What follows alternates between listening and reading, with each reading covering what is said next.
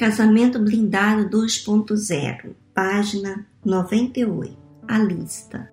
Com a bênção do pai dela e com a nova visão de que o problema era meu e que cabia a mim resolvê-lo, entrei de volta no quarto com a Cristiane e fui pragmático.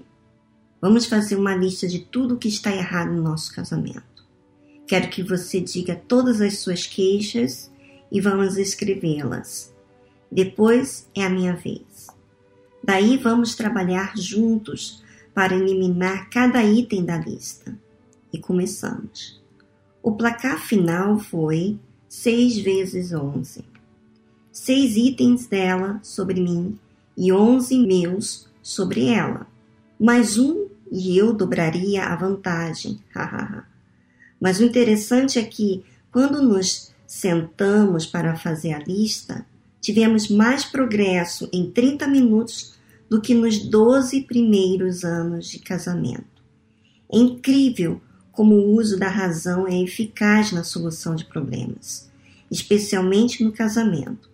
Aquele exercício foi um ato de lucidez, de inteligência e de emoção zero.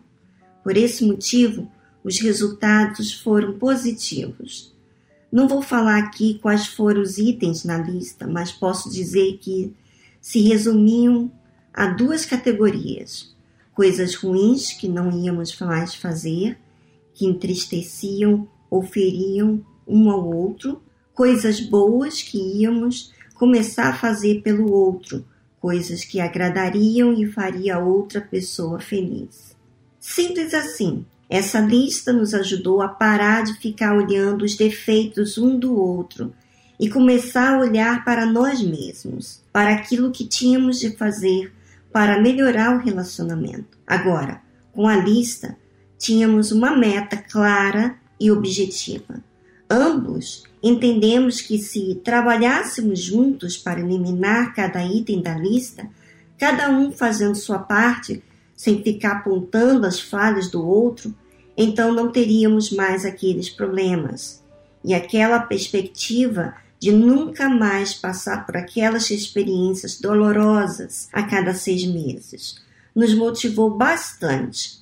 Eu estava determinado a fazer tudo o que ainda não havia feito para resolver aquele problema de uma vez por todas. Afinal, se nada fosse resolvido, o fracasso seria mais meu que dela, já que eu era o líder e cabeça do meu casamento. Porém, eu sabia que precisava de ajuda lá do alto. Não era suficiente somente confiar nas minhas próprias habilidades, pois a lista era grande 17 itens, sem contar seus filhotes. Não ia ser fácil. Por isso, lá pelas duas e meia da manhã, naquela mesma noite, quando terminamos a lista e concordamos que trabalharíamos nela, eu a coloquei no bolso, entrei no carro e fui para a igreja onde eu trabalhava. Não podia esperar amanhecer. Era agora ou nunca. Entrei na igreja, tudo apagado, e me dirigi ao altar. Não havia ninguém lá, só eu e Deus. Ali eu derramei a minha alma diante dele, admiti meus erros, pedi perdão pedi forças e direção para a minha vida e meu casamento. Eu não aceitava que havia acontecido no casamento de meus pais viesse acontecer no meu. Jamais iria aceitar aquilo. Por isso, estava ali pedindo a Deus que colocasse a mão sobre mim e a Cristiane. Levantei a lista para ele e pedi ajuda. Foi uma verdadeira limpeza espiritual, um momento muito íntimo e real que tive com Deus. Saí dali leve e fortalecido. Nada ainda havia mudado na prática, mas na verdade tudo começou a mudar a partir dali. Voltei para casa, abracei Cristiane e dormimos juntos. Amanhã era outro dia, o primeiro dia do nosso novo casamento. As coisas não mudaram de uma vez, mas fomos nos dedicando. Não demorou muito. Em algumas semanas já percebíamos que nosso casamento havia renascido. Ainda tenho essa lista e enquanto escrevia esse capítulo, fui dar uma olhada nela. Só de curiosidade, Foi uma alegria ver mais uma vez que todas as metas que escrevemos um para o outro já foram alcançadas e muito mais. O círculo vicioso de problemas foi quebrado, as raízes cortadas. É o poder de entender. Esse problema aí é seu. É você que tem que resolvê-lo. Agora que você entende isso, vou deixar a Cristiane contar no próximo capítulo como foi a conversa dela com o pai durante e depois daquele telefonema e como isso a mudou. Bom, uma coisa bem interessante aqui que destacou para mim e me ajuda também muito é eu escrever, porque quando você escreve, você assume e é assim vergonhoso, muito vergonhoso.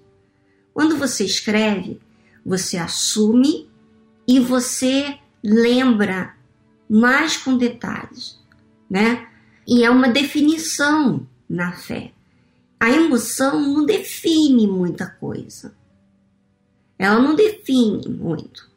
Mas quando você escreve, você tem que raciocinar, você tem que pensar. E quando você pensa, nem sempre o que você sentia, que até às vezes você achava que estava certo, fica evidente que está certo, né? Fica fácil de compreender que está errada aquela forma de sentir e até escrever sobre aquilo, por exemplo.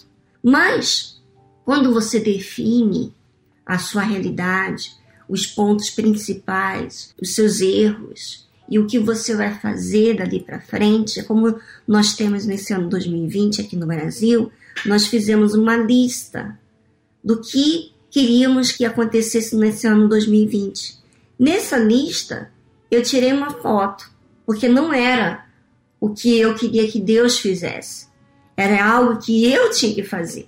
Então, minha amiga internauta, quando você está escrito, você tem uma meta, você tem objetivo, você tem uma coisa racional. Quando você não tem nada escrito ou quando você não assume, fica como se fosse esquecido. Ah, aconteceu isso lá atrás, mas aí depois você já nem lembra mais que, qual é o seu objetivo, o que você tem que fazer, não é verdade? Só fica sentindo. Agora, quando você raciocina, você vê a disposição dele falar com a Cristiane e fazer uma lista dos pontos negativos e dos pontos que fariam a partir daquele dia positivos. Quer dizer, você vê que quando há um raciocínio, quer dizer, quando ele entendeu bem claro que o problema era dele, quer dizer, o problema que nós estamos vivendo, seja você, eu, é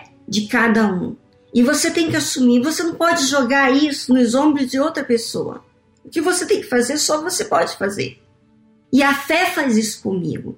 A fé me ensina que eu tenho responsabilidade, que eu não posso colocar só nos ombros das pessoas o que elas têm que fazer em relação a mim, porque eu não posso mudar o pensamento dela, mas a minha fé exige de mim que eu posso mudar, eu posso ter atitudes diferentes. E assim é a fé definida.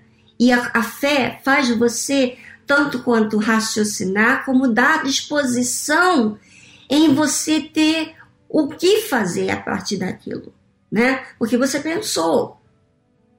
Já a emoção não. A emoção sempre espera, a emoção sempre coloca a responsabilidade da outra pessoa nela né? Bom, eu acho que ficou bem claro aqui para vocês e eu gostaria que você, minha amiga internauta, avaliasse a sua situação.